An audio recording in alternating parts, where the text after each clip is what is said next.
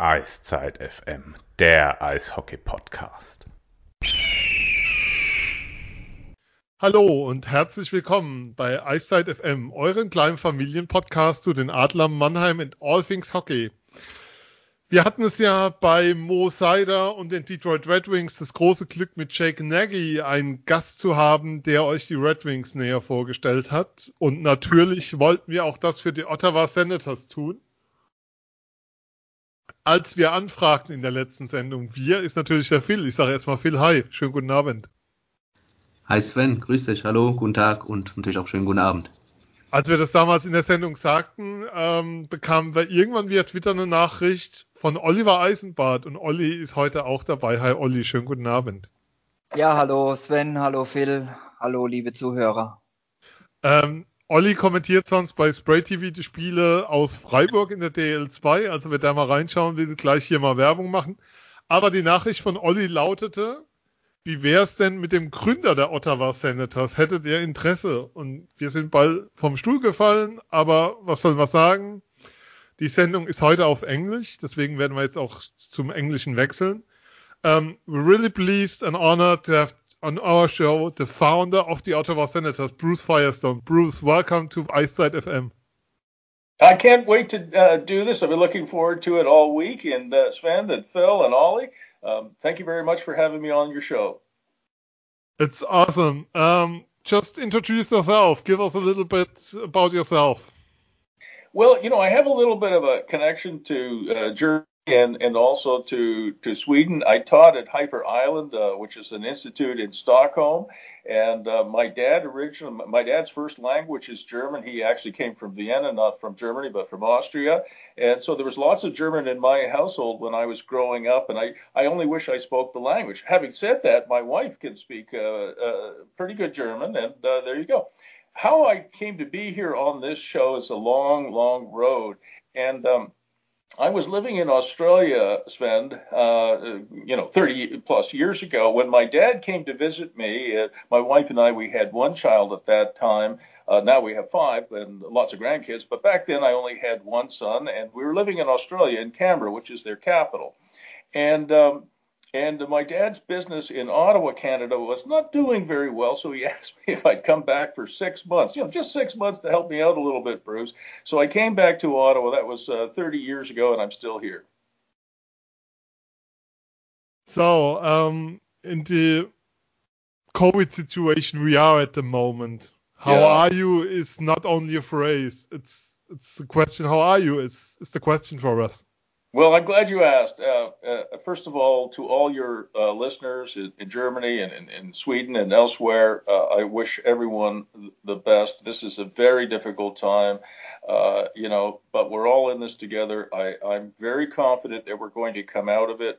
Uh, you know, I do have a, a PhD in economics, uh, urban economics from the Australian National University in Canberra, and and I, I think the the economies of uh, the developed economies and, and some of the developing economies will come out of the pandemic. They'll be very different, but I think that we actually may find that they're more productive economies. So there may be some light at the end of the tunnel. In terms of personal health, um, uh, you know, I'll, I'll admit something to you and, and to your listeners. Uh, I gave a keynote speech for the Entrepreneurs Organization just before Christmas uh, 2020, and I had to put on a suit for the first time in a year because most of us are doing yeah.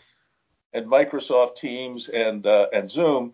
Uh, and other uh, kinds of services like that. And I, I, I, was trying to get into my suit, Sven, and I had to sort of uh, went to see my wife. I said, "This is a little tight." She said, "Yes, you put on weight." So she bought me a stand-up yeah, it's true. And she bought me a stand-up desk and put me on a diet.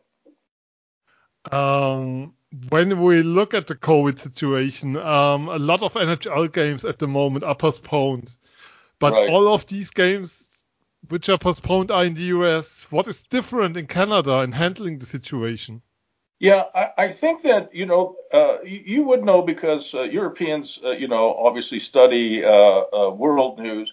Um, America is a very different country. You know, many people think that Canada and the United States are very similar countries, and in some ways, of course, they are. But we also have a very different culture. We're more European than we are American, and you know, Europeans, Germans, certainly Swedes, uh, and others, you know, are known for you know, uh, pitching together, working together, following rules. Um, the Americans are a little bit different. You know, it's the land of uh, the free, the home of the brave, at least that's what they call it. And Americans are not very good at following rules. So they're really struggling in the United States to do very simple things like put on a mask, uh, socially distance yourself, and that sort of thing. So, so the Americans are having a much tougher time than almost every other country, I think, in containing COVID. Let's switch to hockey and senators and all the stuff we want to talk about in the show. Sure. Um, when you look at the Senators as a franchise, as an, as an as an NHL franchise, you think it's a very young franchise. What people forgot is that there's a rich tradition of hockey in Ottawa already before at the start of the 19th century. Yes.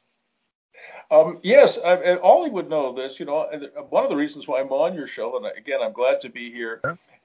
That I, I, got to meet Ollie, a, a super fan, uh, when he visited Ottawa to go to a Senators game, and uh, came up to me, and we've been friends ever since. And Ollie told me before we started the podcast, today is actually the third anniversary of the first time that Ollie and I ever met at a Senators game. So that's pretty cool. Um, so, so the, the the when I worked to bring back the Ottawa Senators, so the Ottawa Senators were actually an original founding um, member of the National Hockey League. So the NHL is over 100 years old, and the Ottawa Senators played in the NHL, and they won 11 Stanley Cups. Third most after Montreal and Toronto. So Montreal Canadiens have the most. I think the Toronto Maple Leafs are next. And most people don't know this, Ben, that that that the uh, the Ottawa Senators are actually number three at 11. But then they, they played in the National Hockey League until 1933, when there was a tremendous, tremendous depression. I mean, it, affected Germany certainly, and, and most of the world uh, went into quite a steep depression, uh, maybe even worse than what we're experiencing now through the pandemic. And um, and the Ottawa Senators were unable to continue play, and they moved to St. Louis in the United States, and they played there for a year, and then they folded until we brought them back to life in 1992. So they've been playing in the modern NHL since 1992, but they did play before that until 1933. So was there something like a hockey tradition in Ottawa all the time, even without the NHL there? Well, you know, I, I think Canadians, you know, uh, are, are, crazy about hockey. I mean, there's no question about it that that uh, you know Canadians will will go into uh, cold arenas and watch their kids play, and they'll they'll watch hockey games whether they're indoors or outdoors. I mean, Canadians are mad about hockey. It's it's kind of the way you know Germany is about football. You know, your your soccer, and uh, you know, yep. it, it, an amazing love affair. So, so certainly when I was asking the NHL, when I was pitching the NHL to bring back the Senators, you know, we paid $50 million uh, for our franchise back in 1992. Today it's $650 million.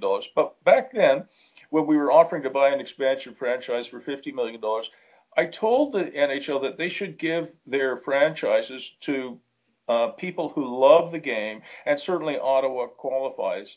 And you know, I I, I believed even back as far as 1992, Sven, I believed that. Uh, we should, the NHL should have uh, teams, uh, you know, admitted to the NHL in Europe.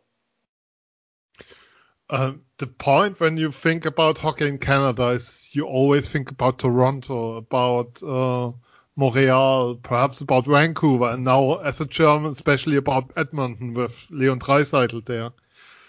But um, the thought about Ottawa, it isn't that much there. Even it is the capital city of of Canada. Yeah. Um, yeah. They say that Ottawa is is is a very boring city because it's the capital. You know, Berlin is a very exciting city. You've got an incredible startup scene there, lots of young people, lots of young businesses, and Ottawa's trying to do better. But uh, you know, Ottawa's no Berlin. So Ottawa is more about politics, living there, and nothing else. Or how how would you describe Ottawa to a peop, to a person who wasn't there in his life? Well, you know, I've lived in in two uh, uh, uh, capitals. I've lived in Ottawa, Canada, and Canberra in Australia. And the only city more boring than Ottawa is Canberra. Um, this looks interesting for Tim Stützle when we talk about him later in the show. Oh, um, oh, Tim is a, an amazing talent. Uh, you know, I watched him last night in the game against the Maple Leafs, uh, which the, the Senators were down, I think, five one third period, and then they came back uh, to win 6-5 in overtime. Now, the Sens, in the 30 years, nearly 30 years that they've been in the National League, have never come back from that kind of a deficit. And this kid, uh, this German kid, Tim Stützle, is amazing. Now he's not the only German player that have played has played for for the Senators. We had Christoph Schubert back in the day. Yep. And a lot of people don't know this, but Dany Heatley, who was an amazing scorer, was born yep. in Germany. Um, and he played for Nuremberg in the DEL. Um, yep.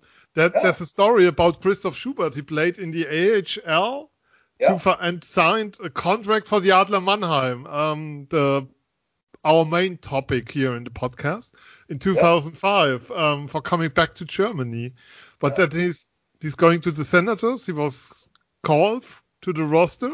Yeah. And played there for the next, I think, three or four years. But he was coming back to Mannheim. He had already signed a contract here. Yeah, it, it's a, it's an amazing story, and there, this German connection is going to get stronger. I mean, this kid Tim Stützle, when he gets a little bit stronger in the next year or two, because you know he's he's gone from a league of boys to a league of men. These are big, strong, powerful men. But I'm telling you, this kid is going to be a superstar in the league, in my opinion. Yeah, um, but let's go back in in the story of the Senators. Sure. Um, 19, I don't know, 1988 or 1989, there was an idea bringing an NHL franchise to Ottawa. Let's talk about it. Tell us about what happened there. What what were you doing at the time? Um, how does was, this idea come to life?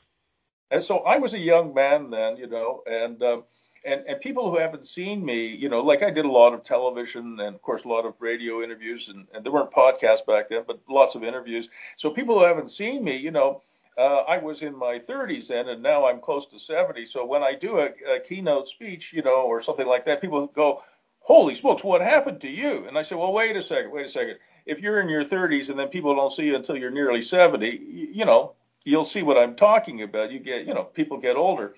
And Sven, they say that the National Hockey League, uh, uh, you know, is like uh, dog years. You know, every hockey year is two for one. So when I turned 49, my mother actually called me up and told me, Bruce, you're now older than me.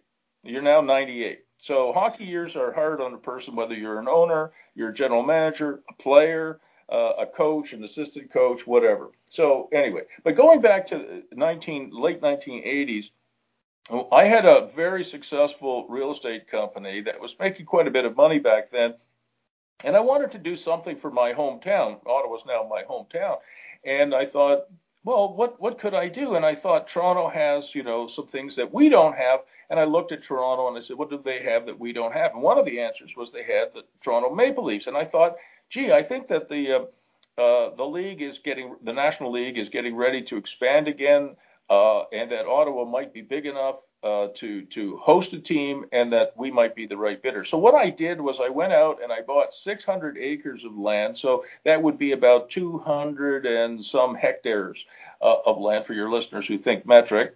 So maybe 250 hectares of, of land, and the idea was to put an NHL arena into the middle of the uh, land assembly uh, and uh, get an NHL franchise and uh, and do a, a, real estate development as well around there, which we have been doing. So around the Canadian Tire Center, where the Ottawa Senators play, if you were to see it today, you'll see a lot of uh, homes and you'll see a lot of businesses that have been built in in that area. So there was a real estate component to it, and there was obviously a love for hockey.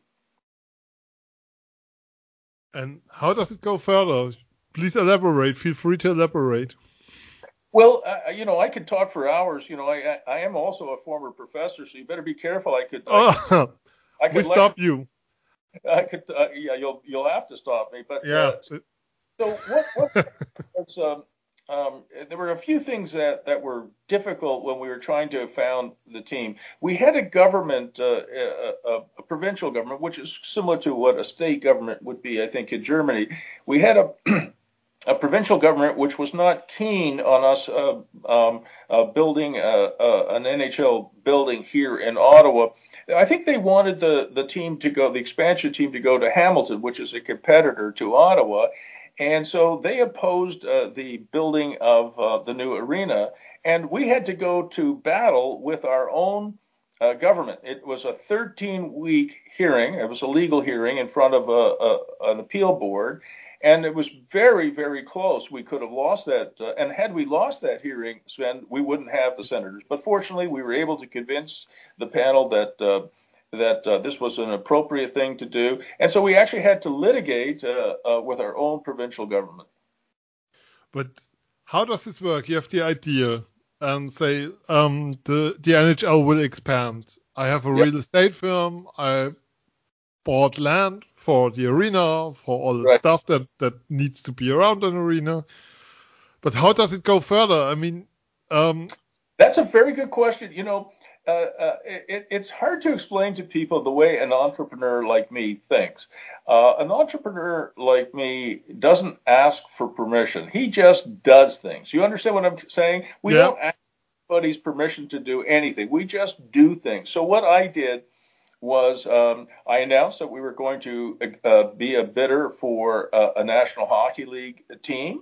Then after that, um, uh, we sold 15,000 season tickets for a that didn't. And in Europe, um, uh, uh, in are you still there? Yeah, with you. Okay, because there's a call showing up, and I'm I was afraid you might lose me. Um, what I was going to say is, uh, I lost my train of thought there, Sven. Where was I? Um, thinking like an entrepreneur. Yes, oh, sorry. So what we did was we sold 15,000 season tickets for a team that did not exist.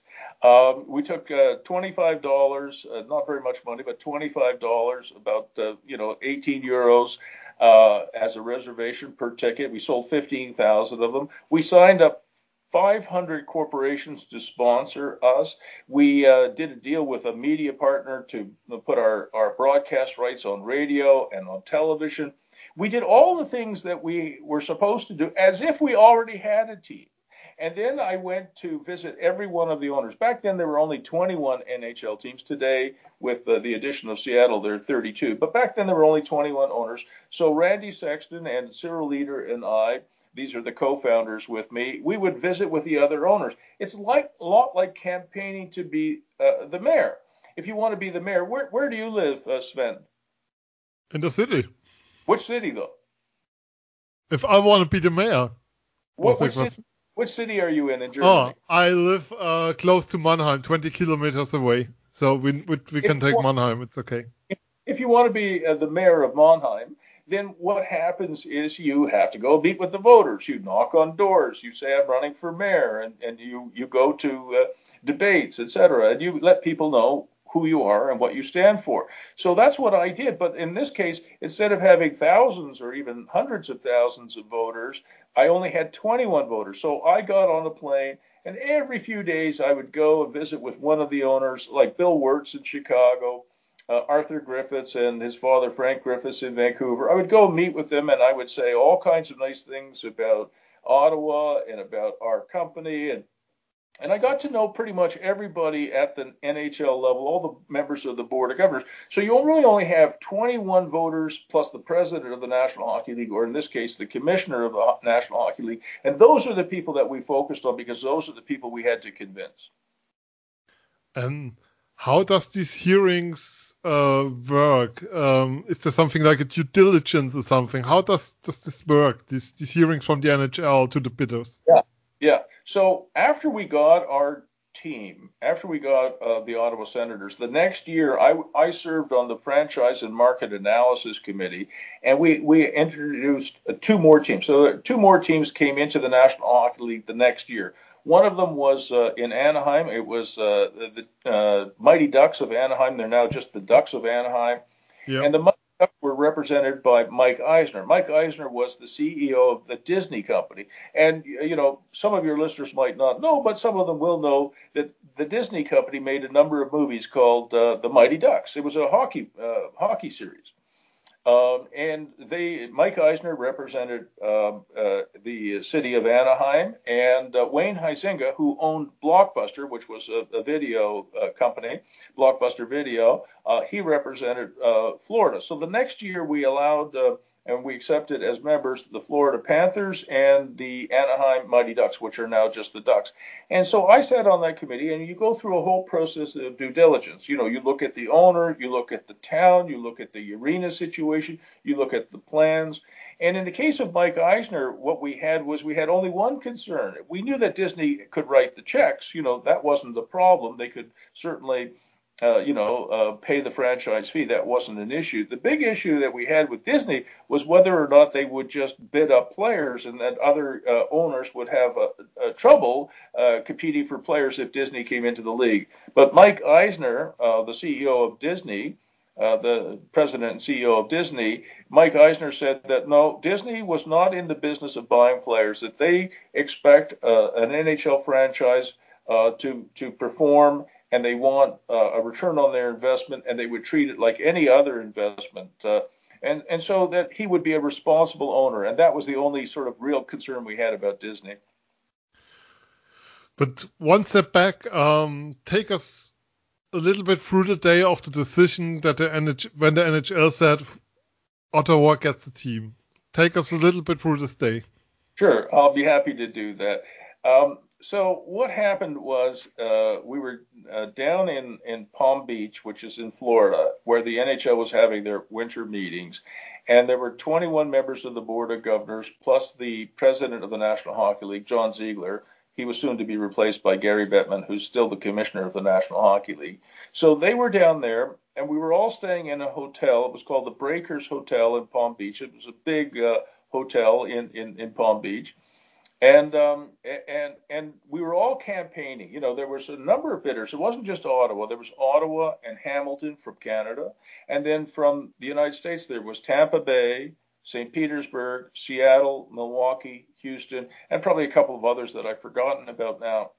And so there were nine or ten uh, bidders, and we were all hoping that there would be at least two NHL teams would be granted because it makes sense, you know, to to have an even number of franchises. So we thought that that they they might uh, in, in fact go from 21 to 24. So it might have been three or it might have been one, but it turned out to be two, and it was Tampa Bay and Ottawa that was accepted.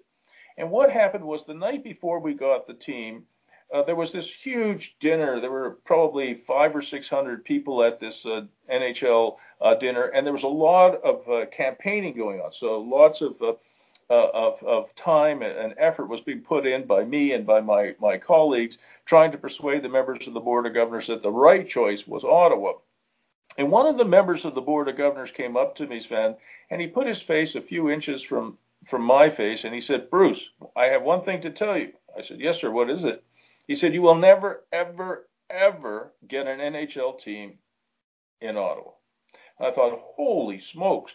Um, you know, by that time, Sven, we had spent uh, probably close to $10 million buying the land, doing the plans, doing the uh, travel, and submitting the, the bid. So we, we were into it for quite a bit of money. And we had hundreds of thousands of people in Ottawa running to their radios every hour for an update.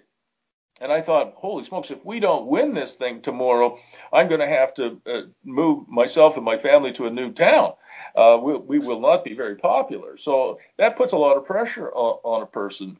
So uh, it was a bit discouraging to hear that we would never, ever, ever, ever get an NHL franchise. So I sat back down at the table and I was, uh, you know, struggling a little bit. And uh, Norm Green, who owned the Minnesota North Stars, uh, which are now the Dallas Stars, came up to me and asked me what had happened. So I told him, and he said, "Well, look, Bruce, uh, uh, that's one vote you're not going to get, but you know, get out there and hustle and and, and keep going." And I said, "By God, uh, you know, he's right." So uh, I put my uh, self pity away, Sven, and I started to to continue to to um, uh, to campaign to bring back the Ottawa Senators. The next morning, I got up at six. Most entrepreneurs are up early. I went down for breakfast and there were all the members of the board of governors having breakfast. And I look around the room, and there are only two of the bidders, me, representing Ottawa and Phil Esposito representing Tampa Bay. There were only two bidders in the room from six o'clock in the morning until eight o'clock in the morning, uh, you know, lobbying for their cities. Where was Hamilton, Milwaukee, Seattle, Houston, St. Petersburg? They weren't there. I, I thought, wow, this is great. And then on that day, um, uh, you know, around one o'clock in the afternoon, we were told to wait in our suite, and the NHL would come and uh, and collect us, and uh, I, I, that they had made a decision. I asked, "What decision?" They didn't know. Uh, so NHL security came and they got us, myself, Randy Sexton, Cyril Leeder, Mayor Jim Durrell, uh, Elliot uh, Richardson, and Gary Burns. They took us down to the basement of this hotel, which was really, really a horrible place to, to stay. And the pipes were dripping on us, and, and there was garbage everywhere. And I looked around and I thought, oh my God, it looks like we have not been successful. So I turned to my colleagues and I said, looks like we have not been successful. And that we are not going to win because, you know, we were down in the basement and being held there by NHL security. And I said, look, if we haven't been successful today, We'll thank the NHL anyway. Then we'll hold our own press conference, and at the press conference, we'll say, "Look, we didn't weren't successful today, but there'll be another series of winter meetings next year. We're going to go back to Ottawa. We're going to work hard for the next year to resolve some of the issues, including the arena issue, and we'll come back next year and we'll get a uh, we'll, we'll bring back the Ottawa Senators next year." And so we were ready for the worst. And then we were taken upstairs to the uh, main uh, ballroom where the NHL Board of Governors was meeting and I go up to the front of the, the room, and there is John Ziegler. There is Phil Esposito representing Tampa Bay. There I am. And I look down on a piece of paper, and it says The NHL is pleased and proud to announce today that conditional franchises have been granted to the cities of Ottawa and Toronto. And I went, Oh my God, we just won this thing. And I turned to my colleagues, and we were there was some laughing, there was some crying, there was some shouting. You know, it was a very wonderful moment. And I said to John Ziegler, I said, Mr. Ziegler, he was president, remember, of the NHL back then. I said, Mr. Ziegler, what was the vote for Ottawa? And he said, look, the vote for Ottawa was unanimous. I said, really? We got every vote? He said, yes. So I said, Well, that's great. Even the guy, I guess, who had said, you'll never, ever, ever get a franchise. So then we came back to Ottawa, and then we uh, we collected the money for the season tickets, and we did all the other things. We collected tens of millions of dollars in like two weeks. And then I get a call from that member of the board of governors, and he says, Bruce, do you remember that comment I made the night before you got the franchise? I said, I do. He said, what I did was myself and three other members of the board of governors, we went up to every single bidder, not just Ottawa, but Tampa Bay and uh, St. Petersburg and Milwaukee and Houston and Seattle, and we said the same thing. You will never, ever, ever get a franchise and put it in. We wanted to see who would quit and who would continue. And the only two people who continued were you and Phil Esposito, and that's who we gave the franchises to. Wow. When we look at this point, you you got the decision from the NHL, but um, the work cannot stop at this moment. It has to start. You have to build a franchise. Yep. You have to build a culture. You have to build a team. Yep. Um, tell us about it. How do you build um, an organization from scratch, an NHL organization from scratch? So that is an excellent question. I really like the way you phrased it, Sven, that you have to build a culture. So one of the things that I did was um, I, I, set goals and I set the bar, and I said uh, to everybody, including the the media, I said to the media, I said to to the fans, said to our own people, that the Ottawa Senators were going to make the playoffs uh, in, in in their first sometime in their first five years, and they're going to challenge for a Stanley Cup sometime between year five and year twelve. I said we're not going to go into this to be just an average team. We want to challenge for a Stanley Cup. And uh, and then also I said to not only to the media and to the fans, but to the players on the very first night that we played. Our first game was against Montreal, the Montreal Canadiens, which we won, thank goodness, uh, 5 3. Uh, and I said to the players that we have to get at least 22 points in our first season. Uh, hopefully more than that, but not less. And, and uh, the captain of the team, Laurie Boschman, asked me, "Why 22, Bruce? Why why not you know what what what what is the magic in that number and i said well the worst ever franchise uh, expansion franchise in the NHL was the 74-75 Washington Capitals. And, um, and and the Washington Capitals got 21 points. And I know some of the players from that team. And when you're on the worst ever team, that sticks to you, Sven, for your entire life. So, so the Washington Capitals players from back then were hoping that some other expansion franchise would come along and do worse. And so in that first year, we got 24 points. So we did better than my goal of 22. And we did make the playoffs on the, la- on the last game of, of, the year in year five. We did make our playoffs and we did make it to the Stanley Cup finals. Unfortunately, we didn't win, but we did make it. So setting goals is very important. And I'm very democratic when it comes to goals. I make them public. And so it does put extra pressure on me as the owner and also on the people that I work with. But you're all pulling together. Have you ever uh, done any dragon boat racing, Sven? No. But you know what it is, right? Yeah, for sure. Yeah. So I, I used to run a dragon boat team, and we were a bunch of middle aged uh, men and women. We were certainly not the strongest paddlers, but we had the best timing and the best teamwork. So even uh, if you aren't the very best team, um, uh, you know, uh, even if you don't have all the money, say, of the Toronto Maple Leafs or, or the New York Rangers, as long as everybody is working together, you know, effectively, you can establish a culture of winning. Okay. Uh, when you look at these um, expansion teams now, like like the Vegas Golden Knights or Seattle Kraken, what's coming next? Yeah. Is it easier today um, to build an organization than, than it was in your time? Well, uh, you, you know, one of the things I did, Sven, when I became a member of the NHL's Board of Governors, is I did say to my colleagues, I said we should never, ever, ever have another expansion draft like what the Ottawa Senators and the Tampa Bay Lightning had. In our first year, the, the expansion rules were so onerous that we were lucky to get 24 points. We were, we were. Um, and I said, look, if we're going to expand, as we did, to Florida and to Anaheim, and then, of course, uh, to Seattle now and, and to Las Vegas, these are non traditional hockey markets. We have to provide them with better players than the Senators had. And some of my colleagues, Sven, Sven said, well, what's it to you, Bruce? You, you, know, you paid your dues. Why not make these guys pay their dues? I said, it's a little bit different. Just, you know, I mean, didn't your dad and your mom ever tell you, Sven, that two wrongs don't make a right? Yeah. Square deal. Uh. It doesn't mean you should turn around and, and treat uh, uh, subsequent franchise expansion franchises the same way. And I and, and I had a hand in, in changing the draft. Yeah, that, that's what happened after afterwards, and what we see, um, what happened to the Vegas Golden Knights, who were already in the Stanley. Cup final the first year. Unbelievable. Well, that that is that is a true accomplishment that that you know I've never seen in any other sport. No, um, I think that that is it's a really singularity what happened there, and it's, it's great to see what happened who's, there. Who's in the Bundesliga this year? In the in the football or, or hockey Bundesliga? In, in in in in football. In football, we have um, the the usual Bayern Munich at the top at the moment, but we but there was a team um, who's close here, Kaiserslautern. They were relegated yep. one year, and the next year um, they were German champions. Yeah, exactly. So it, it, it, it's it's not that it never happens. It's just it's very very difficult to be an expansion franchise and, and to do what Vegas Golden Knights is. That is a true accomplishment. It'd be like uh, me and you putting to, together a team of uh, weekend warriors and then cha- challenging you know for the yep. top Bundesliga.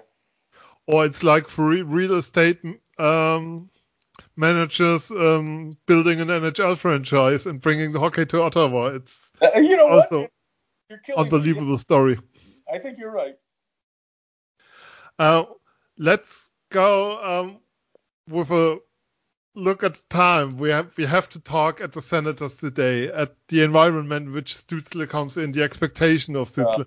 Yeah. Um, yeah there were many rumors about the senators in the last years. There was this movement Melnyk out. There was rumors about relocation. Yeah. How of the franchise? How is the situation at the moment about these topics? So, um, uh, you know, one of the things that uh, your your listeners should should know is that uh, the the heartbeat of the owner is very important. And let me give you an example. The Detroit Red Wings, uh, their owner was a good friend of mine. His name was Mike Ilitch. And when Mike Ilitch passed away a couple of years ago, a few years ago now, everybody in the organization, the coaches, the players, the trainers, the general manager, everybody, uh, the fans, uh, you know, the sponsors of the team, everybody was in mourning. Mike loved the uh, Red Wings, and there wasn't. I mean, it was just an incredibly important relationship. In the National Football League, which is a big league in, in, in the United States, in the National Football League, they do not allow corporations, or, or, for many years, they did not allow corporations to own the teams. It had to be an individual. Almost all of them, in fact, all of them were men, but it doesn't have to be a man. It just has to be an individual. And and the reason for that, Sven, is that everybody, the fans, the players, the coaches, uh, the sponsor, everybody looks to the owner for leadership. And what you need is you need to have local, in my opinion, local ownership. Because if you make your hometown Mannheim or Ottawa or Tampa Bay or any uh, there, you care about that town. It's your town, and you're trying to make your town better. And to have an owner, whether it's uh, Eugene Melnyk or anybody else, who doesn't live in your city makes it more difficult for the owner to have a relationship with the fans, to have a relationship with the media, with the sponsors, um, uh, you know, with the players, uh, with the whole organization. So, so that is the situation that we face. I'm not saying it's an impossible situation, but it's a difficult situation.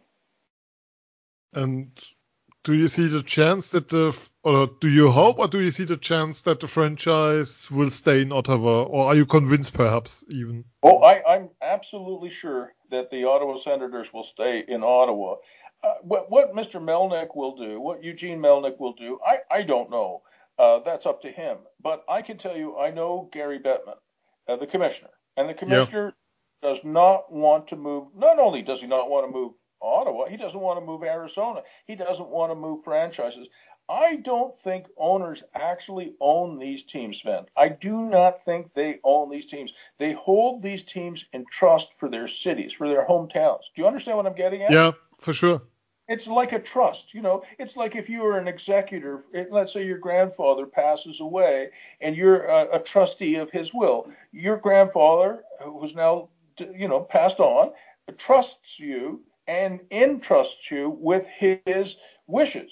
And that's a very sacred trust. And the same thing goes. Uh, uh, uh, I know the commissioner, and the commissioner believes that that that I never owned the Ottawa Senators.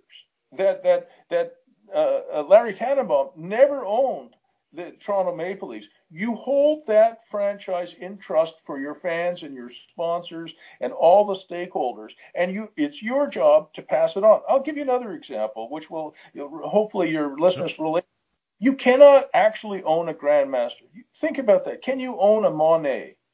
Can you own a, a Da Vinci? You can't really own those things. Maybe you own it, but at some point, those things are going, those are the heritage of all humanity. They are going to end up in a, a fabulous museum in Berlin, in Ottawa, in Paris, in London, wherever.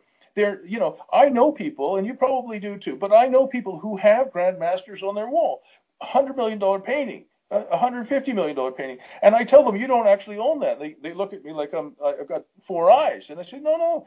One day maybe you don't know it, but one day that will hang in one of the great museums uh, uh, uh of the world. Your heirs and assign someday will will give it up and you know sell it or or will it to somebody else. Same thing for these franchises. You hold okay. them in trust that city, and I think that's a really important factor. I don't think the Senators are going anywhere. And talking about the public, um, talking about the expectations, um, Tim Stützle was picked as number three in the draft this year. Um, when I watched the first game um, at, at NHL TV, we can watch it here in Germany also. We are game like Game Pass. Um, TSN said or compared Stützle with Michael Jordan who was also picked as number three and not number one. This was yep. Hakeem Olajuwon this year. Yep. Um, are these the expectations? Um, is this the number of expectations, and this is the height of expectations Tim Stützle has to handle in Ottawa, or was this something just over the top via TV? No, I, I don't think so. Uh, Stützle is already a fan favorite. Uh, people in Ottawa adore him. I mean, he's a cute kid. He's 19, right? Uh, yeah. You know, sweetheart. And uh, they, the fans in Ottawa, they just think uh, they love him. Did you see the first goal he scored in the NHL? Yeah, um, from the hive, the puck came down and took him like a volley shot. Yeah. And and you know, I watched him very carefully last night in the game against uh, the Leafs. He only had one assist in that game, but every time he was on the ice, you couldn't help but follow this guy. I, I'm telling you, I, I do think he's a superstar, but at the same time, you have to be careful not. To, you know, he is not. He's a teenager. You have to be careful not to put too much pressure on him. Yeah, to um, not put the weight of the whole organization on his shoulders. Um, there's a lot of prospects at the moment at the Ottawa Senators. Yeah, and, and you know, one of the things that I did in the first year to take the pressure off the team was I I I didn't intervene a lot, but every once in a while um, I would get people together because we didn't win a lot of games that year, and probably this year maybe again. One of the things I would do is I would get uh, the players together, I would get the coaches together, uh, you know, the, the general manager, I would get some of our, our staff together, and, and I would tell them, look, here's the fact uh, back then, there were 23 hockey uh, teams in the NHL. Today, like I said, 32.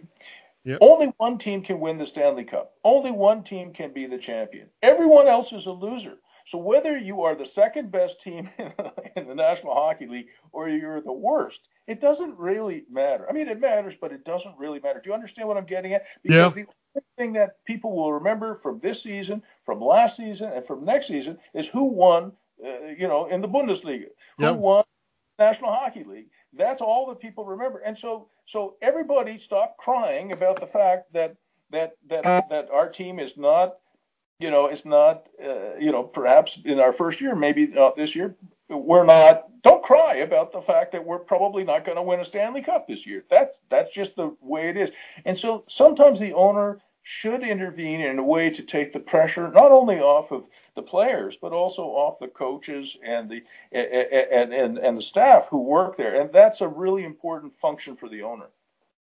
So um, from your point of view um, no one talk does in ottawa anyone still talks about uh, losing the conference final in the second overtime against the penguins or is this just history from this time? Well it, it certainly Sens fans uh, we'll never forget those moments. You know, there's Yep. some moments you just can't forget if you're a fan of a team. And you know, now I'm just a Senators fan. You know, uh, I, I'm.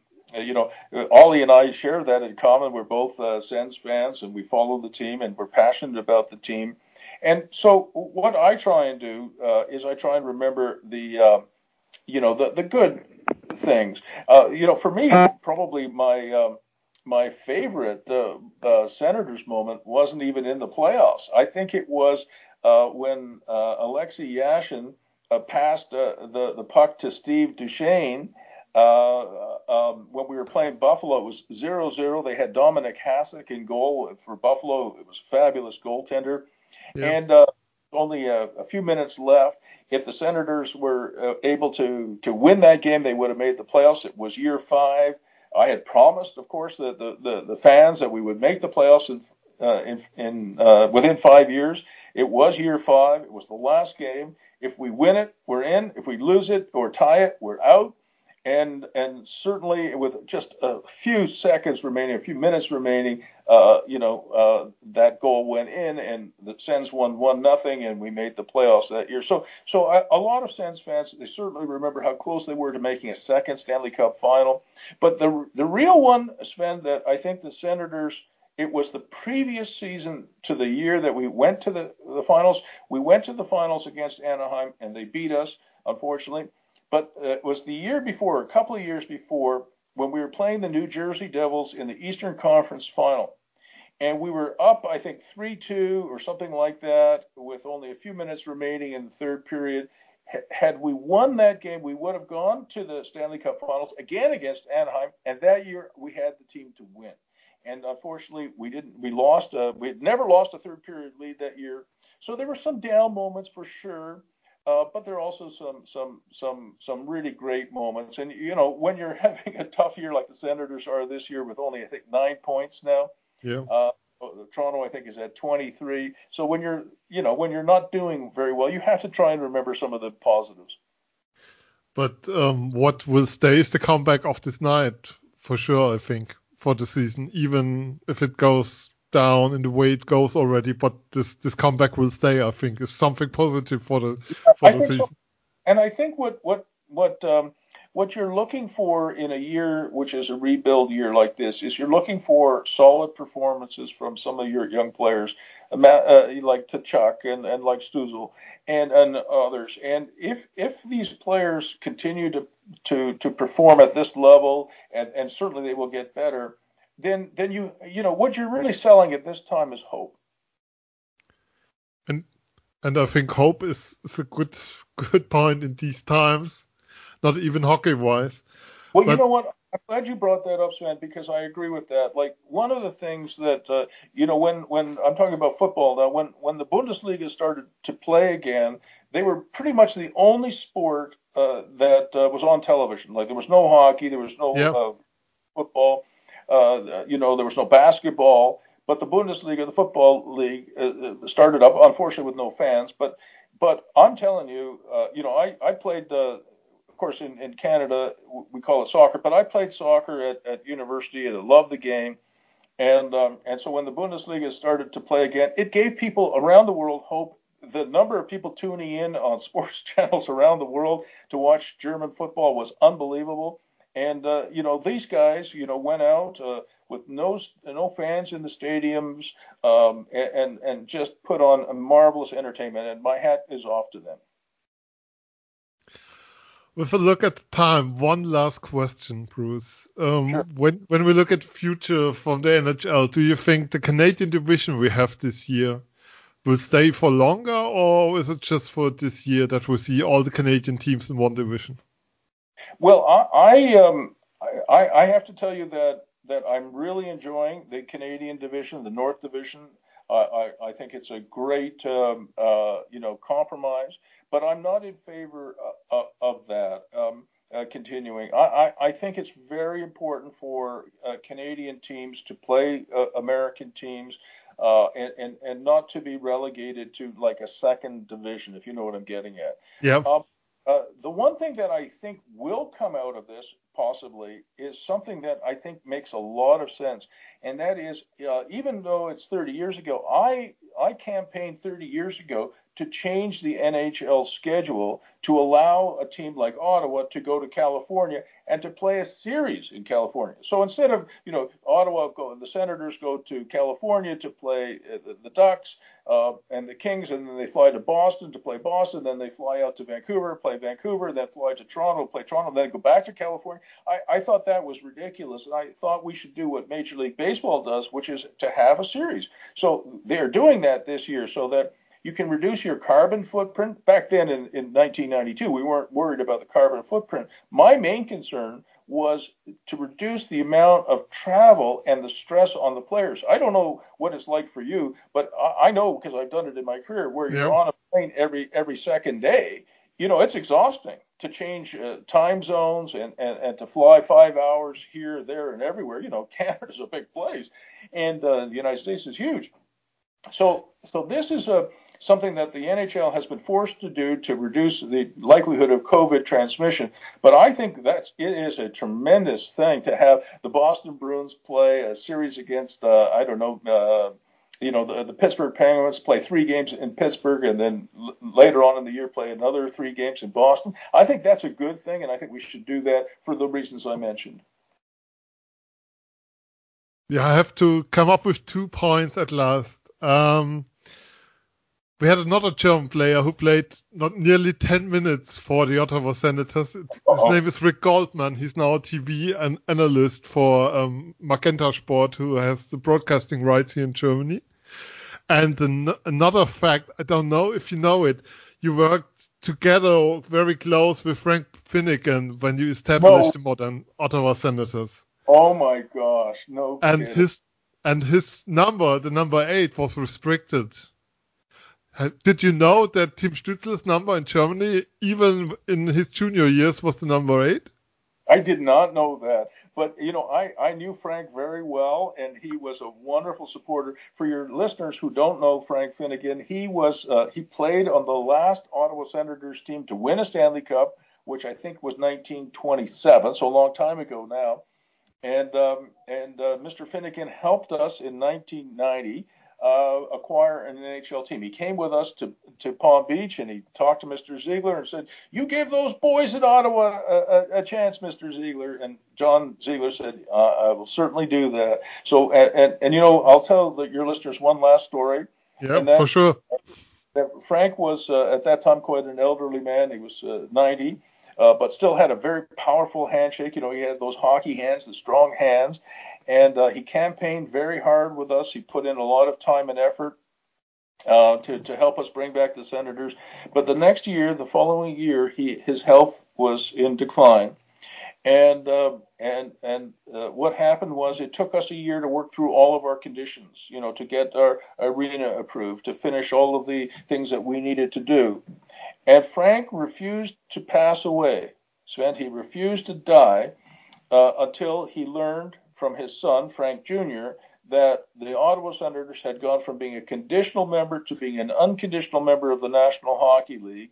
And when when he when he heard that, he wrote a letter to me congratulating me on that.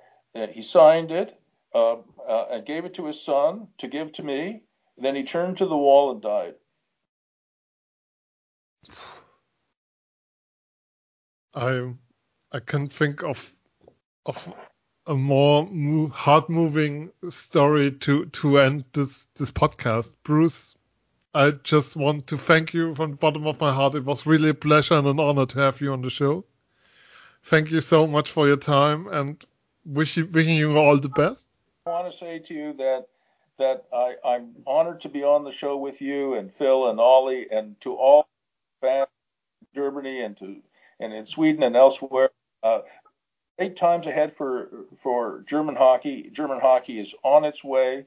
Uh, it's your teams are competitive, and I'm expecting big things from you guys. We will see you. Uh, ich sag Danke auch an Olli. Gerne. War Dank. interessant zuzuhören.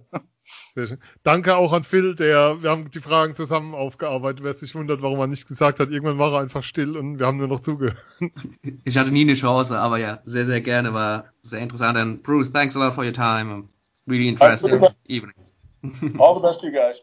Um, und wir sind Eiszeit FM. Ihr könnt uns folgen auf Twitter, Facebook, unterstützt uns bei Steady. Um, hört uns weiter, hört uns immer, hört uns gerne. Wir sind Eiszeit FM. Wir sind raus. Bis dann.